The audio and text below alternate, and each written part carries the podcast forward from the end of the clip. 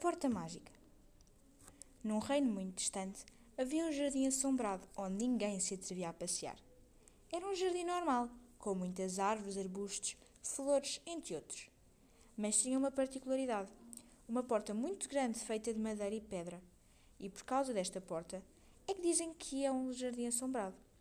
O rumor pelas aldeias que diz que um menino pequeno, talvez de seis anos, curioso, entrou por essa porta e nunca mais foi visto. A partir daí, mais ninguém se atreveu a ir para aquele jardim. Certo dia, duas irmãs foram visitar uma tia que vivia nessa mesma aldeia. Quando chegaram, perguntaram à tia: Oh tia, eu e a Mariana queríamos ir conhecer a sua aldeia, explorar, enfim, ver tudinho. A tia podia dizer-nos o que é que há para ver? perguntou a Beatriz, a irmã mais velha e mais extrovertida. Olhem, minhas queridas, aqui não é muito interessante que se veja, mas temos duas lindas igrejas, um parque infantil, muitos campos e não muitos mais. Infelizmente, isto é uma aldeia pequena. Respondeu a tia com um certo desapontamento na sua voz por não, mostrar, não poder mostrar mais nada às suas sobrinhas. Então, e jardins e matas? Tem? perguntou a Mariana baixinho. Ao que a tia respondeu logo: Há só um jardim, mas é totalmente proibido. Prometam-me que não metem lá os pés. Aquele jardim está assombrado. As duas irmãs não acreditaram muito na história, mas prometeram para não chatear a tia. No mesmo dia, mais tarde, a tia pediu às duas irmãs para irem às compras. Precisava de ovos e batatas para o jantar, e elas, obedientes, fizeram o que a tia lhes pedira. No caminho de regresso, passaram pelo jardim proibido.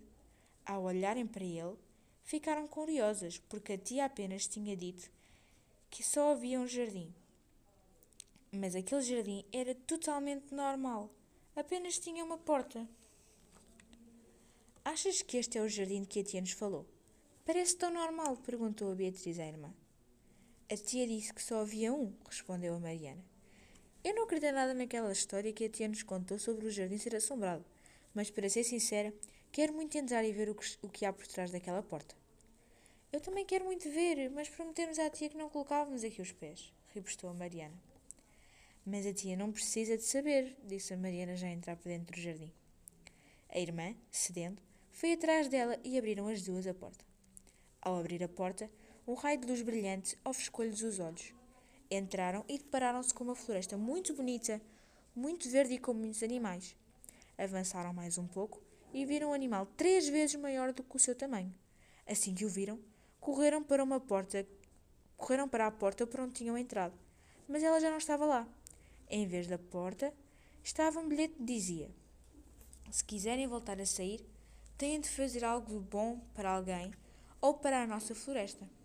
Em pânico, porque não sabiam o que aquilo queria dizer, a Mariana começou a andar de um lado para o outro, enquanto choramingava e lamentava o facto de não ter dado ouvidos à sua irmã e à tia e ter ido na mesma ao jardim.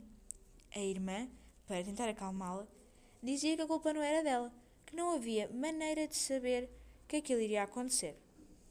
Desesperada, Beatriz arranja coragem para ir à procura de alguém ou de alguma coisa que as pudesse ajudar. Uns passos à frente, ela depara-se com o menino e pergunta-lhe: Bom dia, sabe dizer-me como é que podemos sair desta floresta? Olá, depende. Não és de cá, pois não? Estás demasiado assustada, respondeu-lhe o menino. Não somos, mas precisamos muito sair daqui. Se nos pudesse ajudar, seria ótimo, respondeu a Mariana, que entretanto se juntara à irmã. Ok, eu vou ajudar-vos. Mas primeiro gostaria de saber os vossos nomes, disse o menino. Eu chamo Beatriz e esta é a minha irmã, Mariana, respondeu Beatriz com entusiasmo. Muito prazer, meninas. Eu sou o António, disse. Andaram pela floresta durante algum tempo. O menino explicou-lhes que para saírem da floresta tinham de fazer algo de bom só que elas não sabiam o quê. O que é que uma floresta tão bela precisava mais? Era o que elas tinham de descobrir. Continuaram a andar à procura de alguma coisa que os pudesse ajudar, até que de repente a Mariana exclamou: Olhem, está ali um passarinho! Coitadinho, deve ter caído do ninho.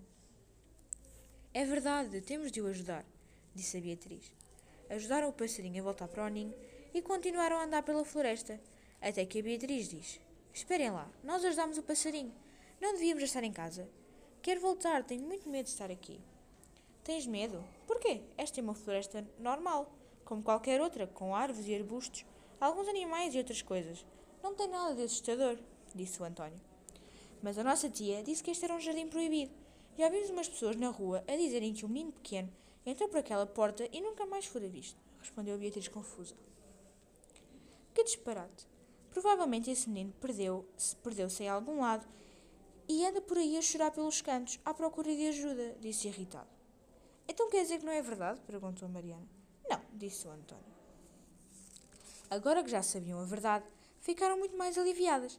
Afinal, aquela floresta não tinha nada de assustador. Continuaram o seu caminho até encontrarem um pastor e o seu rebanho. De repente, as ovelhas assustaram-se com alguma coisa e começaram a correr para todos os lados. O pastor, aflito, gritou: Ajudem-me, ajudem-me, as minhas ovelhas! Elas, sem hesitar, correram atrás das ovelhas. Passado um bocado, elas e o pastor conseguiram voltar a juntar todas as ovelhas. Muito obrigada, agradeceu o pastor. Nem sei como vos agradecer. Não tenho nada comigo. Não queremos nada, senhor. Só queríamos ajudar, disse a Beatriz. A sério? Muito obrigada mais uma vez. Fico-vos eternamente grato pela vossa ajuda, disse o pastor. A sério, não foi nada. Adeus, disse.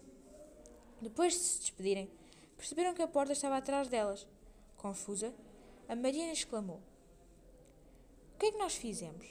A, a porta só aparecia se ajudássemos alguém. E ajudaram, disse o António. O pastor. Ajudar o passarinho foi uma boa ação, mas não foi suficiente. Mas ajudarem o pastor correndo e correndo atrás das ovelhas e não pedirem nada em troca, isso sim foi mais do que suficiente. Por isso, já podem voltar para casa. Mas, por favor, digam a verdade sobre a nossa floresta. Prometemos, disseram as duas irmãs ao mesmo tempo. Despediram-se do António, atravessaram a porta e correram para casa. Ao chegar a casa, a tia disse-lhes: Finalmente, já estava a ficar preocupada. É que tivemos o um imprevisto, respondeu a Mariana. Ai sim, e posso saber qual foi? perguntou a tia. Bem, respondeu a Mariana.